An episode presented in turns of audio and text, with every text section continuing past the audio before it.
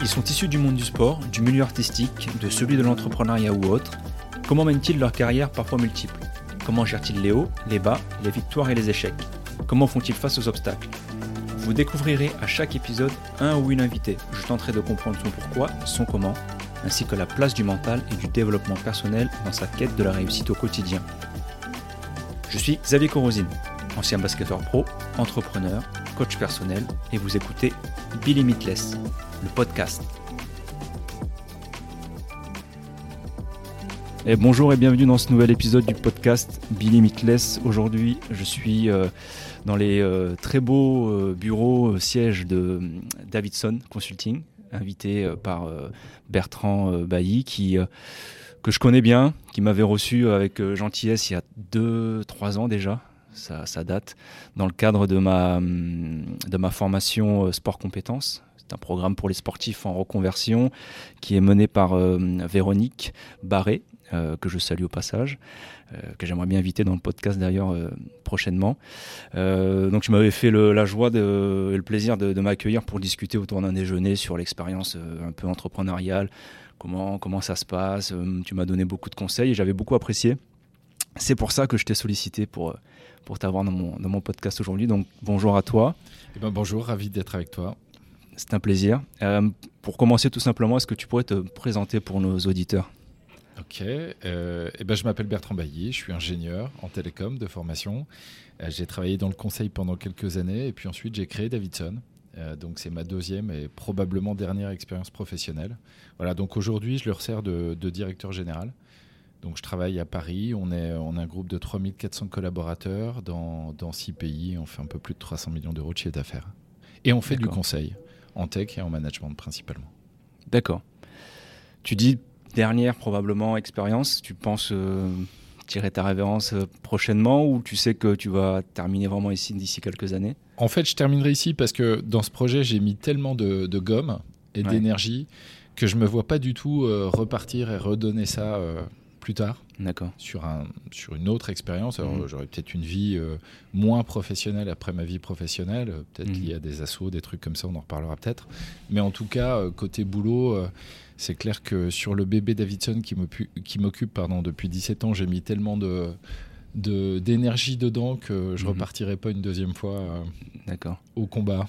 Ok, je comprends. donc ça fait 17 ans que tu es à la tête de cette société. Qu'est-ce qui t'a amené à, la fonder, à la créer? Quel est le, pourquoi de, derrière tout ça?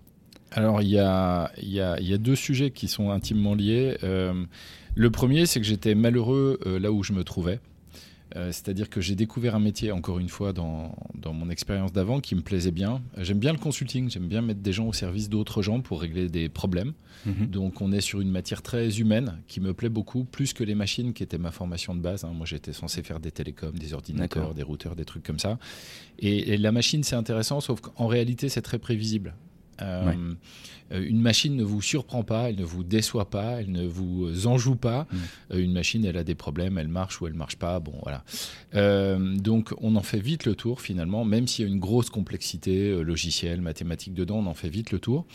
alors que l'homme, bon, on n'a jamais fini d'en faire le tour. Donc, mettre des hommes au service d'hommes ou des femmes au service de femmes ou l'inverse, enfin bon, peu importe, c'est un truc qui me plaisait bien. Mhm. Euh, donc j'ai découvert ce métier. Par contre, j'aimais pas du tout la manière dont on l'exécutait euh, chez mon employeur précédent, qui euh, avait un rapport aux hommes qui était très, comment dire, matériel. C'est-à-dire qu'un bonhomme ou une, jeune femme, c'était une facture, mhm. c'était du chiffre d'affaires chez un client. Et, le moins qu'on puisse dire, c'est que l'homme n'était pas trop trop au centre de leurs priorités. leur priorité, c'était la rentabilité économique, le chiffre d'affaires. Mhm. Et, et, ça m'a toujours euh, perturbé, j'étais pas à l'aise avec ça, je me regardais pas dans la glace le matin euh, en allant travailler parce que on me demandait managérialement de parfois de prendre des décisions court terme qui allaient contre les désirs profonds des individus qu'on était censé manager, accompagner dans leur carrière. Donc en vrai, mmh. c'était pas très satisfaisant, euh, très gratifiant. Mmh. Donc le premier, la première raison, c'est qu'il y avait cette frustration de ne pas être à l'endroit où je devais être pour exercer mon métier. Et la deuxième, qui est un peu liée en fait, c'est que je voulais, je voulais de la liberté. Et une liberté mmh. en particulier qui était de créer mon terrain de jeu. Euh, le terrain de jeu te plaît pas, arrête de râler, euh, fais-le à ta manière. Mm. Parce que râler, c'est facile, mais euh, faire, c'est difficile. L'art est aisé, pardon, la critique est aisée, l'art est difficile. Bon, bah, c'est toujours la même histoire. Donc, je me suis dit, bon, bah, je vais créer mon terrain de jeu, comme ça, je pourrais pas râler sur mon terrain de jeu. je pourrais me contenter, entre guillemets, de, Ouais. de dérouler et d'exécuter la promesse, quoi. Je me suis Ok. fait à moi-même, qui était de faire une boîte à peu près sympa, dont les gens sont contents de travailler, dans laquelle les gens sont contents de travailler, etc. Super. Mais déjà là sur, euh, sur ce que tu viens de dire, moi ce que je retiens et c'est très intéressant, c'est que souvent les gens peuvent se plaindre, comme tu dis, ils sont frustrés de leur situation professionnelle, mais ils continuent, enfin ils n'osent pas franchir le pas, essayer de changer la situation, d'améliorer, de partir sur un autre projet, que ce soit entrepreneurial ou autre. Et euh, voilà, ils continuent à rester un peu dans ce, dans ce quotidien qui ne, qui ne les épanouit pas. Et toi, au contraire, tu as, constaté que tu n'étais pas aligné avec les valeurs euh, qui étaient prônées par euh, ton ancien en- employeur. Et donc, tu as pris. est-ce que c'était ton courage à deux mains ou est-ce que c'était vraiment tellement naturel et ça faisait tellement sens pour toi que, que partir vers, vers un, projet personnel était comme une évidence? Il y a plein de questions là. Alors, euh, Alors, est-ce que c'était. euh, c'est vrai a c'est bon, je les ai à peu près les dans l'ordre. Euh, alors, d'abord, je suis pas courageux. Je suis pas du tout quelqu'un de courageux. D'accord. Moi, je suis un petit ingénieur qui aime bien que les choses soient bien rangées, une chose Ouais. après l'autre. Donc, je suis pas du tout un téméraire. Allez, courageux peut-être un peu, Ouais. téméraire certainement pas. Donc, c'était pas euh, le grand pari de l'aventure Mm. euh, entrepreneuriale, gna gna gna gna gna. Mhm. C'est juste que je pensais que je savais à peu près faire ce métier, donc je me disais, tiens, euh, je, dois, je, dois, je dois pouvoir créer un truc autour de ça. Euh, et, et en fait, euh, ce que m'a appris cette expérience, c'est que euh, c'est beaucoup plus facile de le faire sans la contrainte qu'avec. Ouais. C'est-à-dire que, ok, il y avait potentiellement le flip de se dire, ok, je quitte une grosse structure rassurante sous, sous certains aspects. Mhm. Mais quand tu quittes une grosse structure qui te convient pas, tu quittes euh, des freins, des poids qui t'encombrent et qui te permettent pas d'avancer. Et d'ailleurs, ça a été ma grande surprise. Euh, J'ai souvent fait le monde avec les premiers copains avec qui on a créé Davidson, Edouard Mandelkern, Adrien Lerest, etc. Mhm. Et on se dit souvent, quand on a quitté notre groupe précédent, on pensait que euh, ce groupe, avec ses process et ses lourdeurs, c'était 90%, euh, pardon, c'était 10% du poids qu'on avait sur le dos. On se disait, tiens, si tu nous enlèves ce poids, euh, image sportive, on va courir plus vite, Mhm. puisqu'on n'a pas un sac de cailloux dans le dos. Et on s'est rendu compte que c'était 90% euh, de Mhm. notre lest. Donc, euh, en fait, retirer ce poids nous a donné énormément d'élan. Alors, bien sûr, quand tu tournes euh, la clé d'un bureau vide, euh, que tu vas chercher ta connexion Internet Mm. euh, chez l'opérateur du coin, que tu achètes deux chaises pour faire genre, ça y est, on a des bureaux et tout, bien sûr que c'est totalement euh, bizarre et flippant et tu te dis, mon Dieu, mon Dieu, mon Dieu, comment je vais me payer un salaire un jour Et en même temps, et en même temps, tu te sens tellement léger de plus être encombré par un certain nombre de, bah, de choses qui te pèsent, c'est le cas de le dire, que Mhm. euh, bah, tu avances, quoi, tu te prends pas la tête. Ok. Donc du coup, tu as trouvé ce sentiment de liberté qui était, on va dire, plus grand que les potentiels doutes et, et craintes de, Ah du ouais. lancement. Quoi. Absolument. Et, euh, et en fait, tu as mis, euh, tu, m- tu m'arrêtes si je me trompe, tu as mis le, le euh, au cœur de, de l'activité ou c'est plus euh, comment c'est venu ça se parce que euh, je sais que tu as été primé euh, à de nombreuses reprises pour c'est Great Place to, to Ouais. Work To work, ouais. donc c'est le classement des, des sociétés, des entreprises dans lesquelles il fait le, le mieux travailler, le Mm. mieux vivre. Mm. Donc félicitations déjà pour ça. Bah, et, merci. Et je pense que c'est pas anodin. De, c'est qu'il y a une vraie volonté de. Et je le vois quand je suis arrivé dans tes bureaux, il y a le grand sourire à l'accueil.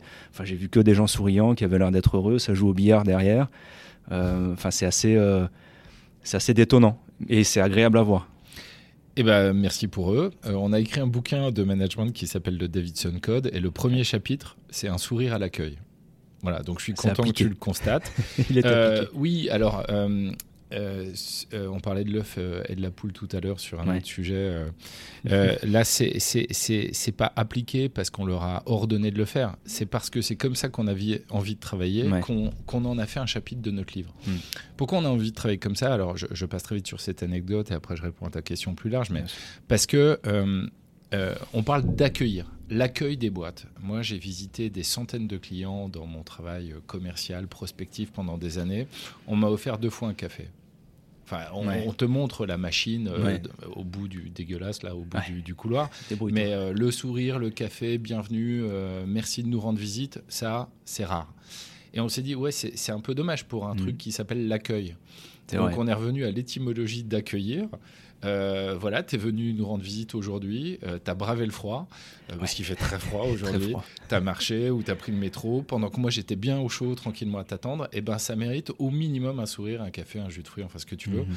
Mais on avait envie de revenir au sens profond de ce qu'était l'accueil en fait. Mhm. tu vois, rien de très compliqué, mais des fondamentaux qu'on oublie des fois dans le monde de l'entreprise, alors que euh, c'est une règle basique de courtoisie que de bien recevoir ses, visiteurs. On n'imagine pas que quelqu'un qui aurait traversé la neige pour venir chez toi, tu lui offres pas mm. un café ou un thé chaud euh, quand il passe la porte de ta maison. Bah, ici, c'est la porte de ma maison professionnelle, donc on a envie que ça se passe comme ça. Bon, de manière plus globale, oui, quand on a démarré euh, par credo et créneau, et mhm. créneau, j'ai pas honte de le dire, même si je devrais avoir un peu honte de le dire. Euh, on, a, on a choisi euh, de, de, vraiment travailler la qualité de notre management et de créer un cadre de travail. J'aime pas trop euh, Great Place to Work ou tout le monde. Non, c'est du travail, hein. c'est pas mhm. la vraie vie, le travail. le travail, c'est c'est pas les amis, la famille, les vacances, c'est autre chose. on voulait un cadre de travail qui soit sympa. Euh, credo et créneau. Alors Credo, bah, en fait, on, a expliqué pourquoi il y a quelques minutes, parce que c'est quand même plus cool de pouvoir se regarder dans la glace le mm. matin quand tu as managé les gens euh, avec une approche euh, honnête, long terme, plutôt que malhonnête et court terme, parce qu'en général, ça va te perdre. Je pense que notre approche, elle est vraiment long terme et sur les aspects management et sur les aspects stratégiques. Quand on a une décision à prendre, euh, souvent, on se pose la question de quelle est la meilleure décision à court terme, quelle est la meilleure décision à long terme, et on essaie de privilégier toujours, toujours, toujours le long terme. Ça fait de meilleures décisions, et ça met à l'abri de beaucoup de problèmes managériaux, le mensonge, la manipulation, euh, qui sont des moyens d'obtenir, d'arriver à tes fins de manière euh, rapide, mais qui peuvent casser une relation de confiance dans la durée. Donc, hein, désolé, je digresse un peu, mais c'est important. Créer d'eau euh, on voulait euh, se regarder dans la glace le matin et créneau. 2005, création de Davidson, on est dans un moment euh, très particulier où il y, a, clairement une perte de, lien entre les gens et l'entreprise. Alors, on est peut-être en train de le revivre d'une manière différente mmh. en ce moment, c'est assez fascinant d'ailleurs. Mais en 2005, globalement, on, avait des entreprises qui priorisaient énormément la satisfaction des clients. Voilà, notre priorité, la satisfaction client. Si euh, moi j'ai 46 ans, donc je m'en souviens. Tout, le monde a peut-être pas euh, cet âge-là pour s'en souvenir, mais en 2000, les boîtes sont ultra focalisées sur le client. Tu vas chez Renault, tu vas chez, euh, tu vas chez Alcatel, tu vas chez Auchan. Notre priorité, des clients contents et satisfaits, qui reviennent, qui recommandent nos produits, etc. Mmh. On ne parlait que du client. Et nous, on s'est dit, on oublie quand même un client particulier de l'entreprise qui est le collaborateur. C'est un client. Euh, il vient chercher quelque chose dans une entreprise, il veut une contrepartie euh, du, travail qu'il va fournir. Alors euh, un salaire ou d'autres trucs éventuellement, mais quelque part on a, on a deux marchés et deux, de clients à séduire, les vrais clients au sens commercial du terme, et puis les employés.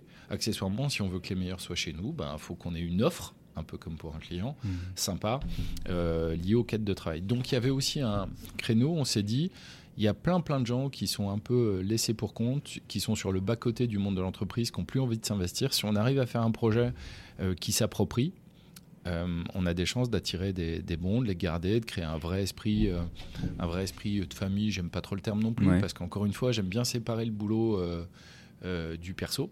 D'accord. laisser le travail en tout cas à sa juste place. Mais euh, voilà un peu l'idée qui se cachait derrière euh, ce classement. Et comme on a commencé à faire ça, à un moment, on s'est cherché un outil et on a contacté l'Institut Great Place to Work qui propose des outils pour nous benchmarker par rapport à d'autres entreprises. Et ils nous ont dit, dis donc, vos résultats sont pas mal, vous voulez pas faire le classement On a dit, allez, ok, on fait le classement. Et on a été effectivement euh, premier en Europe quatre années de suite. Voilà, depuis, on a arrêté parce que ça n'imprimait plus. Euh, la quatrième année, quand on a dit aux gens, waouh, euh, on est Great Place Work Europe, ils ont fait super, je vais lire mes mails. Euh, donc ça marchait plus. Donc on sentait qu'il y avait plus de plus d'ambition, quoi. Enfin, ça créait plus de, dynamique. Donc on a cherché autre chose. D'accord. En tout cas, c'est quand même une. Moi, je trouve que c'est une. Quand tu, tu, le dis, le... moi je l'ai expérimenté avec ma société. L'humain, c'est vraiment ce qu'il y a de, je trouve, de plus complexe mais pas forcément dans le côté négatif, c'est aussi euh, positif. Et, euh, et on a souvent tendance, comme tu le dis, à, délaisser euh, cet aspect-là et à, ne regarder que les chiffres et que l'exploitation et que la rentabilité. Et on oublie que c'est ces gens-là qui, qui, vont créer tous ces résultats derrière de rentabilité, d'une exploitation qui est bien, qui est bien, qui est bien huilée. Et si on s'y attache pas dès le départ, et d'ailleurs, c'est intéressant de voir, euh, si je peux ajouter un truc. Bien sûr, je t'en prie. je suis une grosse pipelette, hein, donc euh, tu me fais des signes. C'est parfait. Que je me taise. C'est parfait. Euh, il y, a un truc qui me fascine énormément là, c'est que on je te parlais des vieilles boîtes des, du XXe siècle là, qui avaient une rapport, un rapport à l'individu distancié puisqu'elles privilégiaient le client.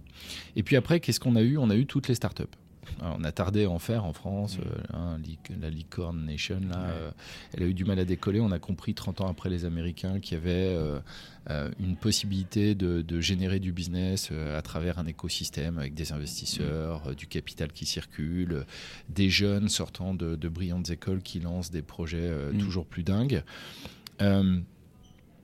Et euh, en fait, après cette période de, boîte du XXe siècle, je trouve qu'on a ajouté euh, des sociétés euh, faux cool. Moi, je, les appelle ça faux cool. Ça a l'air cool, ça a la mm. couleur de, la coolitude, c'est jeune, c'est frais, c'est dynamique, etc. Mais en vrai, un certain nombre de ces entrepreneurs-là n'ont qu'une idée, c'est de vite, vite, vite revendre, faire un cash out, comme on dit, faire la culbute, mm. devenir une licorne, entrer en bourse, bref, faire du fric, quoi et, se préoccupe finalement assez peu des individus mm. sur le long terme. Alors à court terme, ils sont super. Super locaux, super max, super salaire, super responsabilité. Tout le monde est officer de quelque chose, mm-hmm. marketing officer. Euh, euh, bon, voilà. Mais euh, en fait, il y a, là aussi, il n'y a pas toujours énormément de sens en vrai. Donc, je me demande si on n'a pas rajouté un truc qui n'allait pas un truc euh, qui on a l'impression que ça va mieux mais en fait c'est pas mieux. Donc on a un peu creusé notre tombe avec euh, ces nouveaux modèles d'entreprise qui finalement font pas le job non plus. Donc aujourd'hui euh, quand on voit qu'on est un peu englué dans cet état d'esprit alors tout le monde parle de la grande dépression de la grande démission aussi. Alors suivant qu'on est psy ou qu'on est recruteur on dit dépression ou démission mais du manque d'attachement que les gens ont à leur entreprise, d'engagement qu'ils acceptent de mettre dans leur boulot ben, je pense qu'on est. Il n'y a pas que Covid qui est responsable de ça.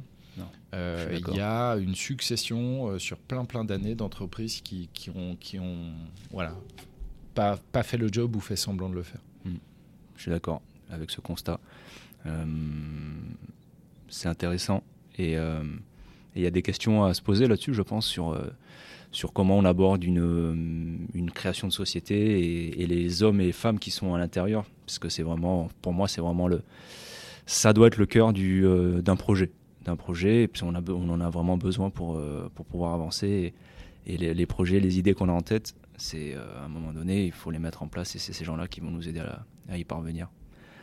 Je vais passer à, à, la partie entre guillemets difficulté. Si tu en as rencontré quand tu as lancé ta société à l'époque, au lancement, est-ce que, est que tu veux nous partager ça et surtout la manière dont, dont tu as réussi à faire face et à passer au-delà de, tes peurs, tes doutes?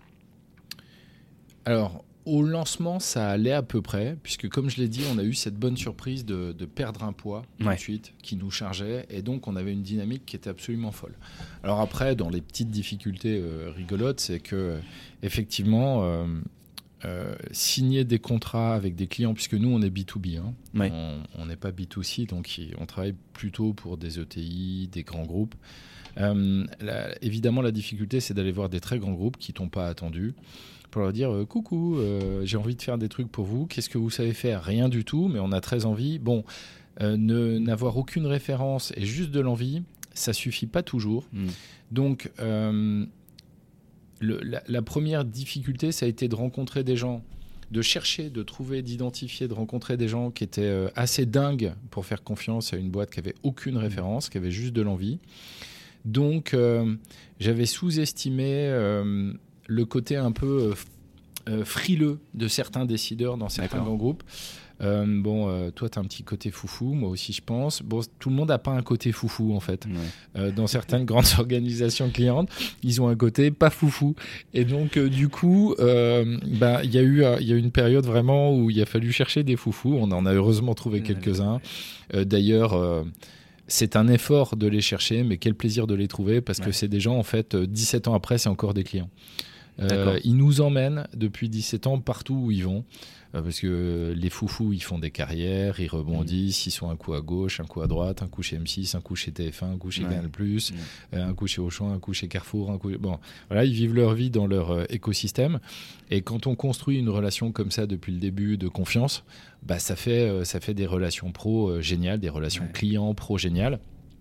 Ce sont d'ailleurs ces relations qui te sauvent quand les grandes difficultés arrivent. Hmm.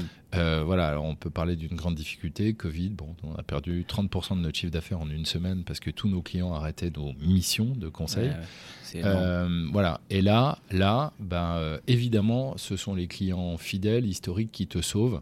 C'est-à-dire qui te font tellement confiance que quand ils ont un choix à faire, par exemple, entre se, passer de plusieurs prestataires différents, ils vont se dire ouais, quand même, Davidson des années qu'on bosse avec eux, mm. confiance totale. Bon, je me sépare d'eux en dernier. Et donc, euh, dernier sorti dans les périodes de crise, c'est quand même pour nous un enjeu majeur. Mm-hmm. Donc, euh, voilà, les en fait, euh, je crois que les difficultés, il faut pas les fuir, faut les chercher souvent. J'ai une autre image très basique, désolé parfois, tu sais, j'ai des équipes commerciales qui reviennent de, certains rendez-vous clients et qui me disent Ah, on n'a pas réussi à le convaincre, il est pénible, c'est un client difficile, il nous a, il nous a fait transpirer, gna gna gna. Et je leur dis Mais c'est donc votre client idéal? Parce que une fois que vous serez à l'intérieur, vous êtes protégé de vos concurrents. Les clients mm. cool et faciles, qui dès que tu dès qu'ils te reçoivent te disent oui bien sûr pas de problème on va travailler avec Davidson ils sont comme ça avec toi ils sont probablement comme ça avec la terre entière donc en fait quand tu es à l'intérieur euh, du projet, t'es pas à l'intérieur d'une citadelle, euh, mm. tu es dans une maison ouverte aux quatre vents, tu peux rentrer, sortir, si demain euh, une autre société passe par là et, qu'il est de bonne humeur, il se passera de toi. Mm. Les clients difficiles, c'est des citadelles, quoi. C'est des mm. bastions imprenables. Les bastions imprenables, c'est hyper intéressant. C'est long, c'est laborieux, on transpire, mais une fois qu'on est dedans, on a la possibilité de créer parfois des relations de confiance super et durables. Donc, voilà, les difficultés, euh, alors c'est complètement surfait ce que je vais dire, mais euh, il faut évidemment euh, en voir, voir ce qu'on peut en faire d'intéressant. Et dans le monde professionnel, encore une fois, hein, mm, mm. j'insiste beaucoup là-dessus, je fais une différence vraiment euh, total entre les difficultés pro et les difficultés perso aussi. Dans ta famille, tu as des gens malades du cancer, c'est une vraie difficulté. Et celle-là, euh, il n'y a pas toujours des trucs positifs euh, à voir dedans. Dans le boulot, il y a souvent un verre à moitié plein. Mm. Et, donc, bah, le, job d'un patron, et puis n'importe quelle personne, en fait, si possible, c'est de, de, trouver à chaque fois où se cache la moitié du verre euh, pleine, elle est souvent cachée derrière la, moitié du verre vide. Enfin, c'est un peu bizarre ce que je dis, mais enfin, on, se comprend. Voilà. C'est ça, clairement. Euh, et c'est ça le, truc intéressant. C'est très intéressant, parce que justement, moi, je pense que hum, le progrès se fait dans la difficulté. Et en, en tant qu'ancien sportif, c'est euh, toujours en dehors de sa zone de confort qu'on va grandir, croître. Et, et, quand tu dis qu'il faut presque aller les chercher, ces difficultés-là, c'est, je pense que c'est vraiment un une vraie euh, philosophie qui est, qui est, vraiment intéressante et, qui pour moi euh, porte ses fruits. Euh, ah, quand c'est là, c'est là décide de le voir comme ça, quoi. Ouais, c'est là où vous, en tant que sportif, vous me fascinez en fait. Voilà, c'est pour ça qu'on a participé au programme Sport, Sport Compétences pardon, de, Véronique, que je salue également, qui est vraiment quelqu'un d'incroyable, qui fait un boulot fou, fou, fou. mais moi, je trouve ça dingue parce qu'en fait, vous, les sportifs, vous ajoutez des difficultés qui n'existent mmh. pas à l'entraînement. Le, sprinter, euh, il va, se, il va se fixer des objectifs, mm. des temps. Il se bat contre personne. Il est tout seul à l'entraînement, mm. mais il va dire ah, aujourd'hui, il faut que je me fasse mal comme ci, comme ça, je vais me faire un programme de ouf euh, pour être prêt le jour J. Donc vous, non seulement, bah, il y a la difficulté, le jour de l'épreuve, c'est sûr, un peu stressant, machin, les autos ont tous envie de courir plus vite, mm, euh, bon, voilà. Mais vous, vous en rajoutez au quotidien. Euh, ce, qui est, ce, qui est, voilà, ce qui est complètement dingue. Ce qui fait que le jour de la course, effectivement, euh, c'est un peu pareil, vous enlevez le poids, quoi. vous faites mal pour que ce soit plus simple, je suppose, le jour de l'épreuve. Mais il y a cette capacité à s'en rajouter qui est complètement dingue. Alors que moi, tu vois, je disais, j'ai plutôt fui ça. et c'est là que vous avez une résilience et un courage qui, moi, me fascine. Écoute, merci, merci pour euh, nos, nos, collègues sportifs. Ouais, Mais il y a énormément de parallèles de toute façon entre l'entrepreneuriat et, et, le sport. Et moi qui suis des deux côtés, je, je le constate au quotidien et c'est assez fascinant. Et je, vois, et je pense que les chefs d'entreprise sont quelque part euh, des sportifs dans l'âme, parce que tu dis que les difficultés, presque tu, tu les cherches, et au, même si au départ tu cherchais à te délester, je pense que tu as constaté que pour continuer à, à, grandir et à te développer, il fallait à un moment donné que tu te confrontes à. Tu te mettes un peu dans le dur, que tu te fasses mal et que c'est comme ça aussi que tu, tu trouves ton salut. Quoi. Donc c'est que tu crantes, ouais. Ouais, c'est ça, c'est vraiment intéressant. Euh, tout à l'heure, tu parlais de, de choix. Euh, comment, quel est ton processus de prise de, de décision? Quand tu as un choix important à faire euh, voilà, Est-ce que tu as des habitudes. Est-ce que tu consultes Est-ce que tu prends conseil Comment, comment tu, tu processes? Alors, euh, ça a beaucoup évolué avec le temps. Parce que, euh, voilà, il y a quelques années, j'étais un animal euh, totalement rationnel. Bon, okay. ça, information, malin, prépa, ouais. ingénieur, tout ça, ça fait des, ça fait des bêtes euh, bien, bien logigrammesques. Alors, euh, s'il se passe ça, alors je fais ça et je vais lui dire ça. Bon. bon, et puis, comme on a dit tout à l'heure, l'humain, c'est pas une machine, c'est pas un logigramme. Donc, il s'est passé deux choses. Avec l'âge, d'abord, j'ai développé des intuitions. Ouais. Euh, euh, la lecture d'atteindre de, de, l'excellence de Robert Greene m'a absolument fasciné. Ouais. Alors, si tu as pas lu le bouquin, c'est un bouquin qui parle de sportifs, beaucoup, et de comment, euh, de comment les sportifs ont un méta-vouloir pour réussir, euh, qui, est, qui est dingue. Euh, je, je, crois qu'il cite dans le bouquin d'ailleurs Pelé, qui n'est pas très en forme en ce moment, je crois, mais ouais. qui disait Pelé disait pas j'aimerais bien gagner la Coupe du Monde quand il était petit. Petit, Pelé disait je vais gagner la Coupe du Monde. Voilà. Et donc euh, Robert fait... Greene, il explique bien la différence entre ce que c'est mmh. que vouloir quelque chose. Ah, j'aimerais bien euh, réussir mmh. ma carrière ou j'aimerais bien gagner la Coupe du Monde.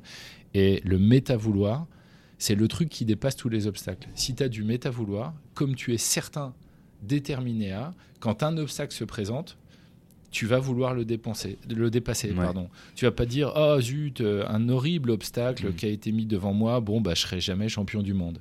Ouais. Le mec qui a du méta vouloir, il va dire ah cet obstacle est là, cette blessure au foot est là pour que je la dépasse, pour que je me soigne, que je me rééduque et je serai quand même champion du monde.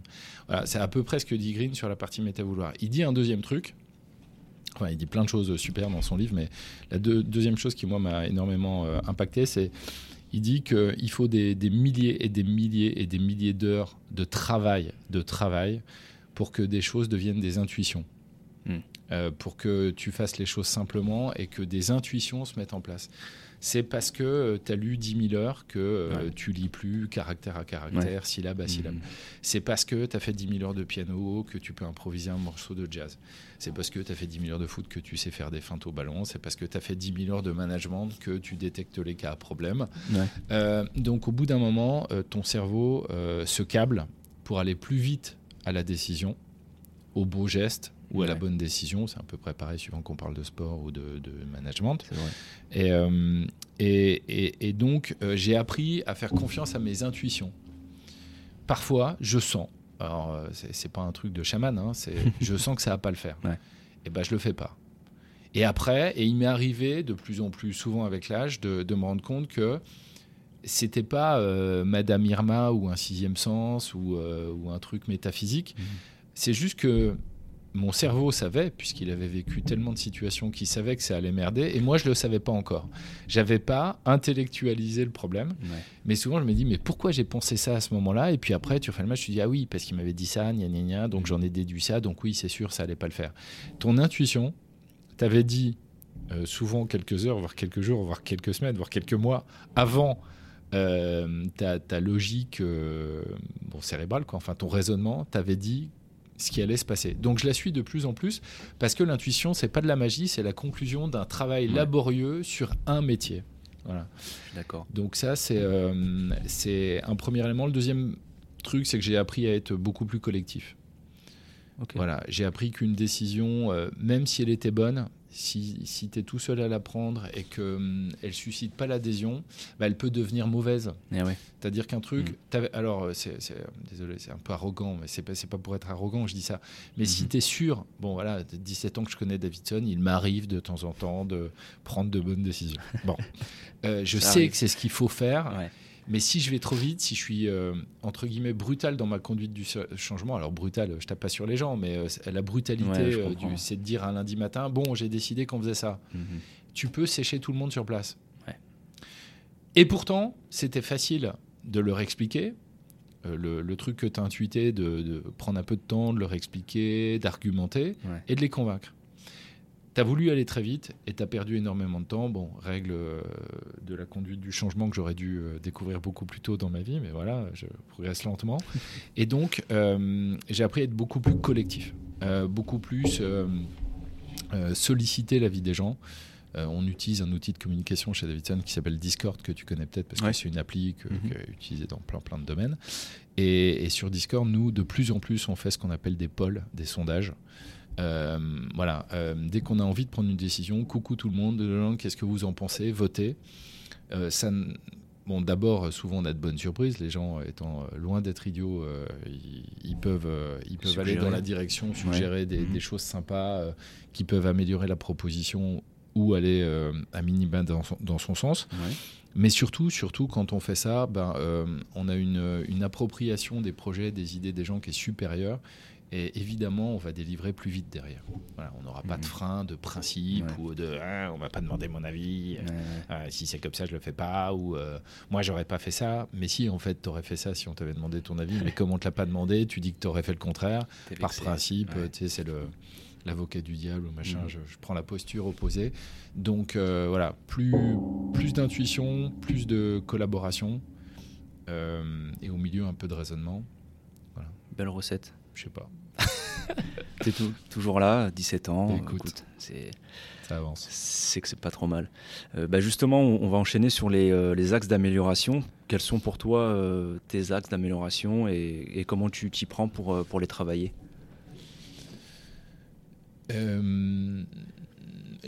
Je parle de toi moi perso ou personnellement, Davidson personnellement, toi personnellement dans, dans la société. Ouais, alors moi j'ai un vrai problème de lâcher prise. hein. Ouais. Voilà. Euh, C'est-à-dire que alors je me soigne, euh, je suis des thérapies, mais j'y arrive pas. Euh, c'est mon bébé quoi. ouais. Donc je veux que H24. le bébé, euh, ouais, je veux que le bébé se porte bien, je veux qu'il soit jamais malade, Ouais. qu'il soit bien au chaud, confortable et Mhm. tout. Donc je suis un gros pinailleur. J'aime pas quand on est moyen ou médiocre. Et ouais, j'ai un degré d'exigence qui est beaucoup trop, beaucoup trop élevé quoi. Donc c'est un problème que j'ai depuis 20 ans. Mon premier boss, hein, mon premier boss, Mm. pendant ma période d'essai. Donc autant dire, euh, ça remonte à longtemps.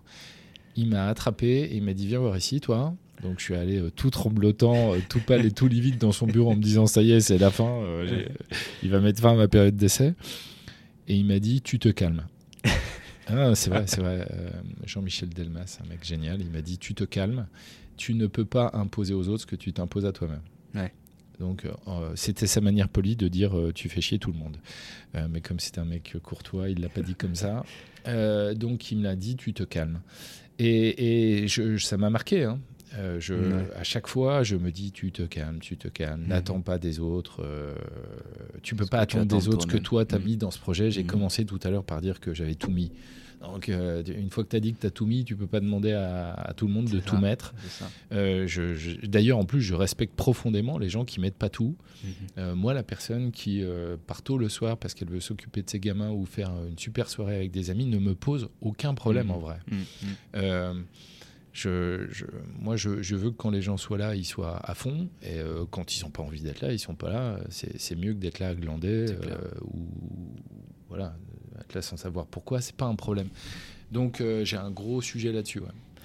Donc, euh, sur, moi, nous, on produit beaucoup de propositions, de livrables, de présentations, de choses comme ça. Je suis, euh, si je m'écoutais, euh, la fois, je les referais toute la nuit. et- Ouais. mais à un moment, il faut savoir s'arrêter, il faut, faut, faut savoir perdre. Tiens, Oui, c'est vrai. ça, je sais pas s'il y a trop de... les sportifs aiment pas trop ça, mais euh, Non, nous, faut mais il faut accepter savoir. certains moments qu'on Ouais. perde, que bah tant pis, euh, ce contrat-là on l'aura pas, euh, nos concurrents ont été meilleurs, et ben euh, c'est pas grave, il y en aura d'autres. J'ai vachement de mal avec l'idée de perdre. hein. Mais je pense que tous les compétiteurs détestent perdre, mais ce qui aide euh, la pilule à passer, c'est quand tu sais que tu as tout donné, et il faut savoir reconnaître parfois que tu tombes sur meilleur que toi. Continue de progresser, et puis la prochaine fois, ce sera peut-être pour nous, mais je pense que c'est pour, pour, pour gagner, il faut savoir perdre aussi, et, euh, et toujours tirer les leçons des, des défaites pour continuer d'avancer. Ouais, c'est ça, pas de victoire à la Pyrrhus, c'est-à-dire euh, pas de victoire à tout prix en Ouais. sacrifiant euh, Ouais. la vie et, et- et les heures au boulot. Donc voilà, bon, bref, petit sujet. Intéressant. Hum, Ton exigence, ton niveau d'exigence, comment tu le, tu le matérialises euh, au quotidien dans ton management? Euh, Est-ce que voilà, tu es, euh, comment tu transmets les informations? Comment est-ce que tu es sur le dos de tes collaborateurs tout le temps? Enfin, parce que les gens, apparemment, ils sont heureux d'être ici. Donc ça veut dire que tu t'es bien calmé peut-être, ou que tu as une manière d'emmener les informations et, et, tes demandes de, de manière assez élaborée, je sais pas, en termes de com. Alors, je me suis calmé déjà sur la forme. Parce que très forme, honnêtement, euh, il y a 10-15 ans, euh, je pouvais péter des plombs Ouais. et, et râler très fort. Euh, ça ne m'arrive plus, parce que j'ai décidé que je ne ferais pas un infarctus à 50 ans. Enfin, j'espère. Il Tant suffit que je dise ça pour que je le fasse demain. Mais en tout cas, clairement, euh, euh, je- sur la forme, je me suis, euh, je me suis beaucoup adouci. Donc j'emmerde plus le monde. Voilà. Il m'avait dit tu te calmes, t'arrêtes de nous casser les pieds. J'ai écouté mon premier boss. Je pense que j'emmerde beaucoup moins le monde. Euh, Il n'y a pas de manage- management notamment par les KPI ici. Je fixe euh, par exemple aucun objectif commercial en Mhm. début d'année. Euh, on- je dis aux gens, on va essayer de bien bosser ensemble. Et si on y arrive, on aura ce qu'on appelle des résultantes. Hmm. La différence entre un résultat et une résultante, c'est que la résultante euh, est la conséquence directe d'un travail bien fait. Donc si on travaille bien, nous aurons des résultantes. Et si euh, en début d'année, euh, je vous donne des objectifs, peut-être qu'on aura des résultats. Mais on est clairement Ouais. dans le premier schéma. Euh, essayer de bien faire. D'ailleurs, je dis souvent que c'est mon mantra, et quand je dis ça, tout le monde me jette des cailloux en disant c'est pas un mantra, c'est tout nul.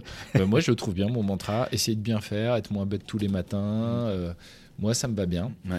Euh, euh, Comte Sponville, dans, dans un- une, un- une vidéo qu'il faut absolument regarder qui s'appelle Bonheur et Motivation, partie 2 sur YouTube, D'accord. euh, euh, parlait de la, la sagesse orientale, la sagesse des samouraïs. Mhm. Et on parlait de la victoire tout à l'heure, Ouais. et ça va te parler, je pense.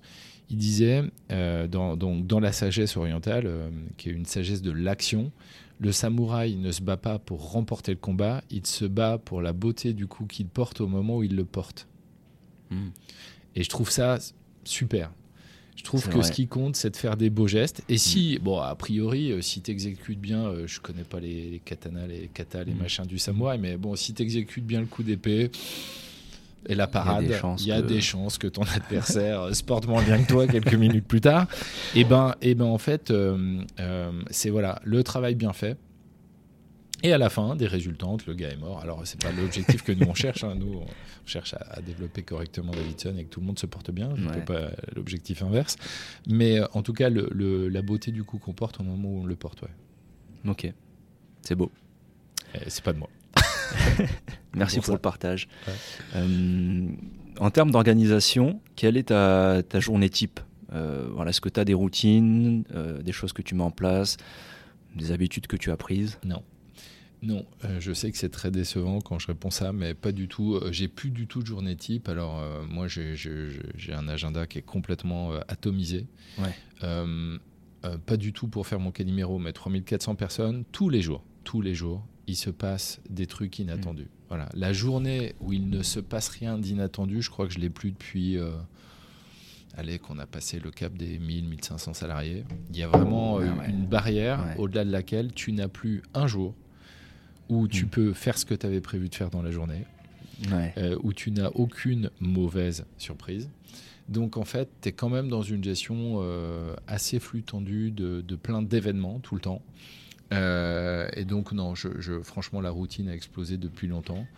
Je me réserve des plages de temps en temps euh, de réflexion. Ouais. Voilà, c'est à peu près le Mhm. truc que j'arrive encore à faire. C'est de temps en temps de me bloquer dans l'agenda deux heures, trois heures pour bosser un sujet de fond qui m'intéresse. Mais c'est à peu près tout, tout le reste à, exploser. plein vol. en plein vol. Et justement, comment tu arrives à, à séparer le pro du perso? Si tu y arrives. Alors, en vrai, j'y arrive très bien. Ouais. Euh, personne me croit. Bon, voilà, donc euh, je vais essayer de défendre mon gros mytho. Mais non, personne me croit parce que effectivement, je suis assez corvéable, donc euh, joignable tard. euh, Ouais. il m'arrive de travailler le week-end. Néanmoins, néanmoins, bon. de toute façon, si tu veux tenir dans la durée avec un niveau de stress important, il Mm. faut vraiment être capable de, de tourner la page tous les soirs quand tu rentres à la maison. Il faut que quand tu claques la porte, tu laisses vraiment tout le taf derrière. Je sais, en fait, je sais bien qu'il n'y a pas de séparation totale entre le pro et le perso. Je sais bien que si ta femme te largue à 8 heures du matin, euh, tu apprends ça au moment où tu prends ta douche et Mm. tout, tu peux pas à 9 heures euh, sourire, avoir la gomme au bureau. Donc, Ouais. bien sûr, bien sûr qu'il y a une porosité. Néanmoins, autant que faire se peut, quand il n'y a pas ce genre d'événement, je pense qu'il faut vraiment être capable de claquer la porte. Euh, et encore une fois, euh, être heureux au travail, même si tu as compris que je réservais le terme de, de- de heureux et, Ouais. et tout ce qui est lié au bonheur, à la vie perso, mais être bien au travail, euh, ça passe par euh, laisser le travail à sa juste place. J'adore mon taf. Bon, j'espère que ça se ressent un peu. J'adore mon Ouais, ça taf. se ressent euh, beaucoup. je m'éclate chez Dave. Mhm. vraiment, je suis hyper heureux d'avoir cette simulation intellectuelle et les gens qu'on a chez Dave. Parce qu'alors, euh, soyons clairs, hein, ce qui me fait lever le matin, c'est pas les problèmes dont je te parlais tout à l'heure, mon agenda volatilisé, le stress, le machin, les résultantes. C'est les gens. Hein. Euh, ou bien tu aimes euh, l'argent, ou bien Mhm. tu aimes les gens. Euh, moi, je pense que j'aime plus les gens que l'argent, Ouais. donc c'est ça qui me fait lever le matin.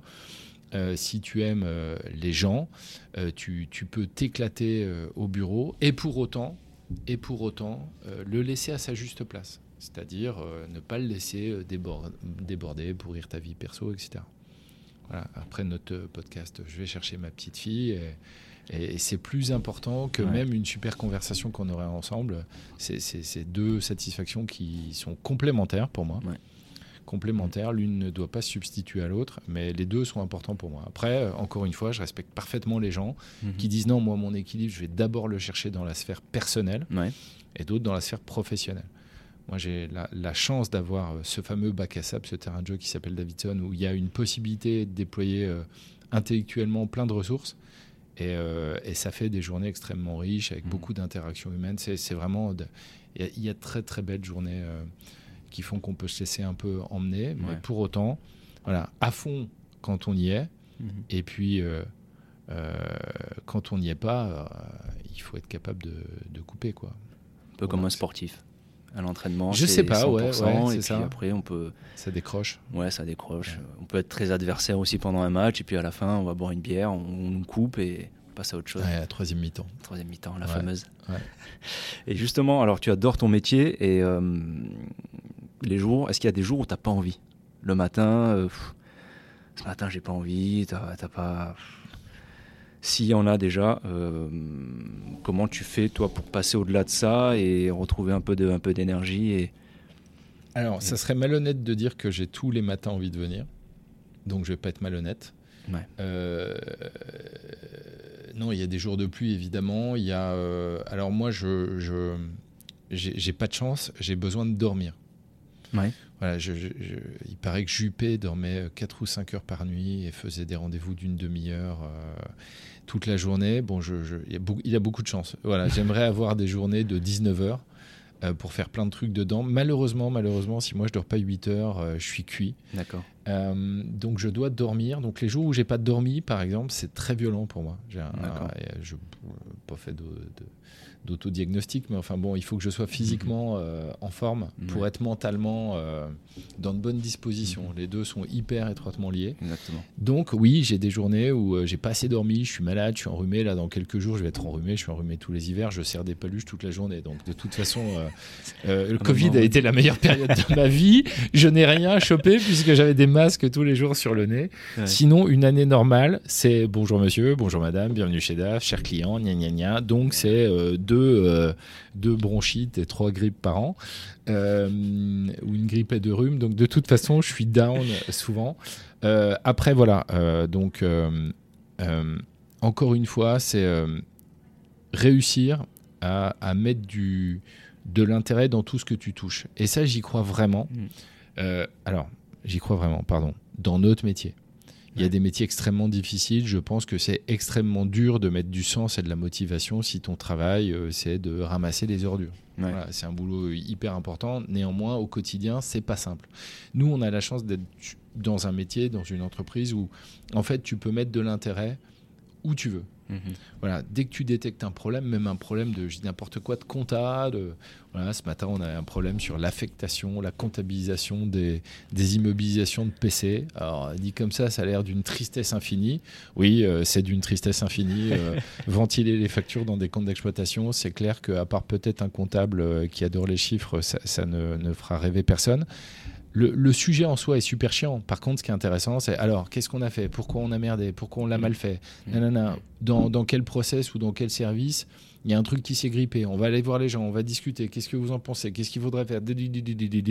Et à la fin, on se dit Waouh, cool, euh, on a résolu un problème, tout le monde a l'air content avec ça.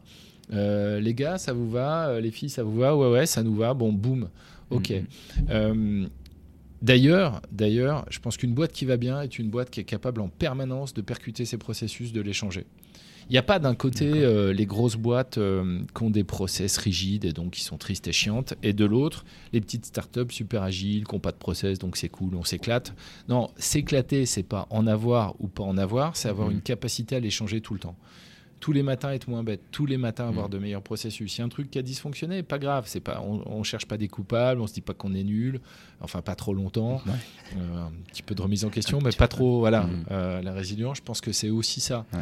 C'est se remettre en question, mais pas trop, Pas trop. parce que trop, c'est le contraire de, de progresser, quoi. Mhm. On va, on va se scléroser sur un truc qui a pas marché. Ok, on en tire les conséquences. Bam, bam, bam. Eh ben, les process en entreprise, c'est ça.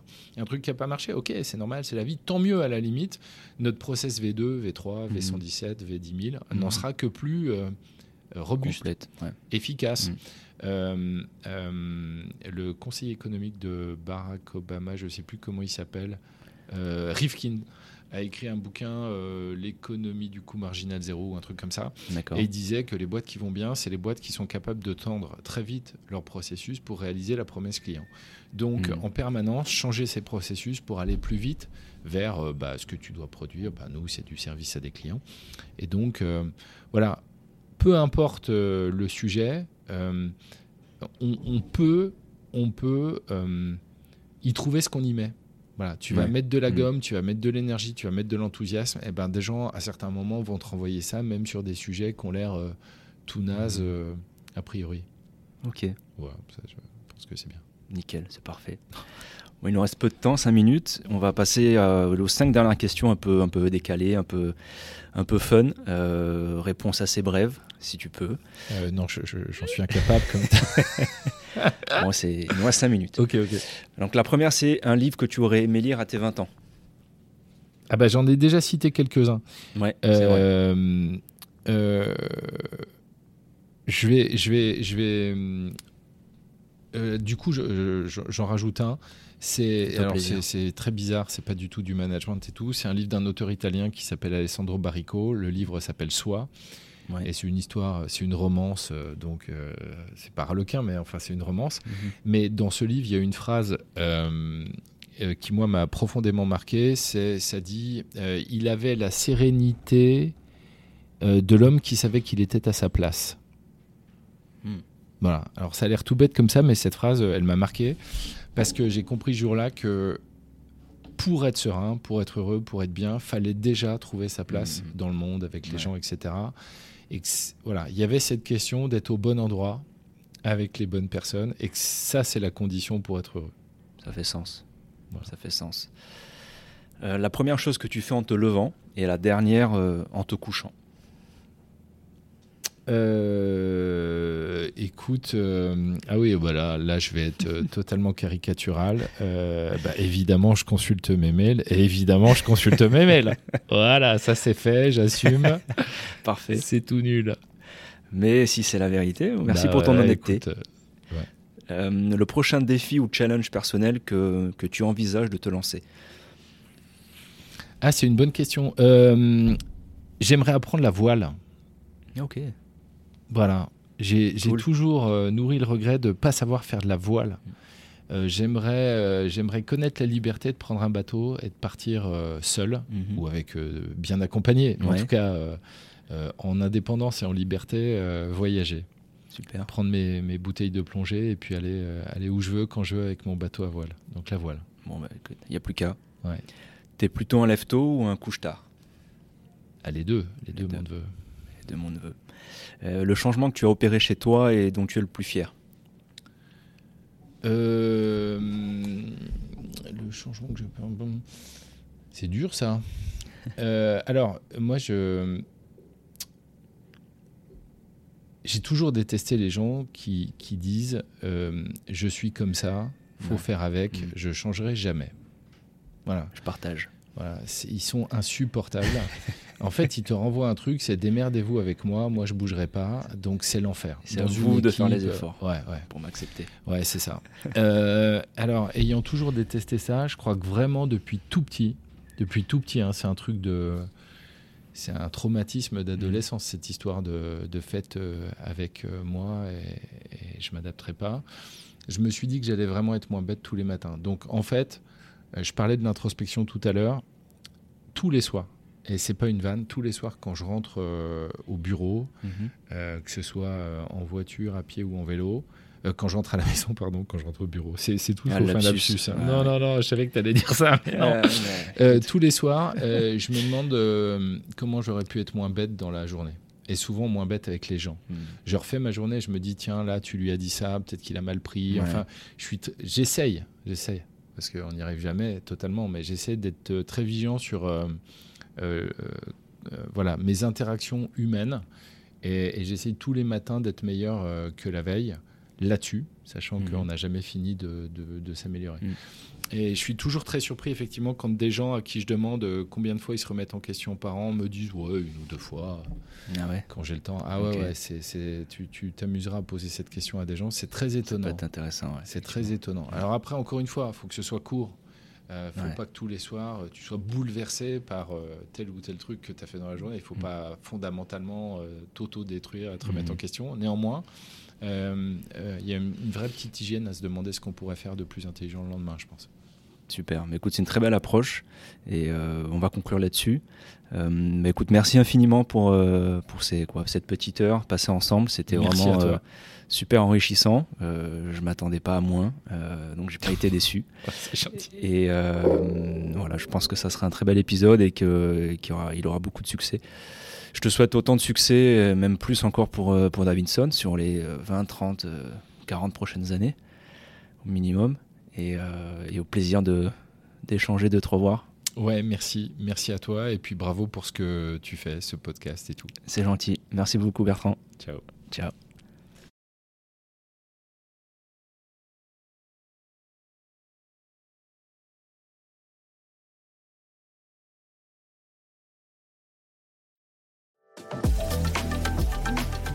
Vous venez d'écouter un épisode de Be Limitless, le podcast. Et si vous êtes arrivé jusqu'ici, c'est certainement que l'épisode vous a plu. Si c'est le cas, n'hésitez pas à m'apporter votre soutien en partageant cet épisode ainsi que le podcast autour de vous. Je vous en serai très reconnaissant. Merci infiniment pour votre écoute et surtout, ne vous fixez aucune limite. Be Limitless.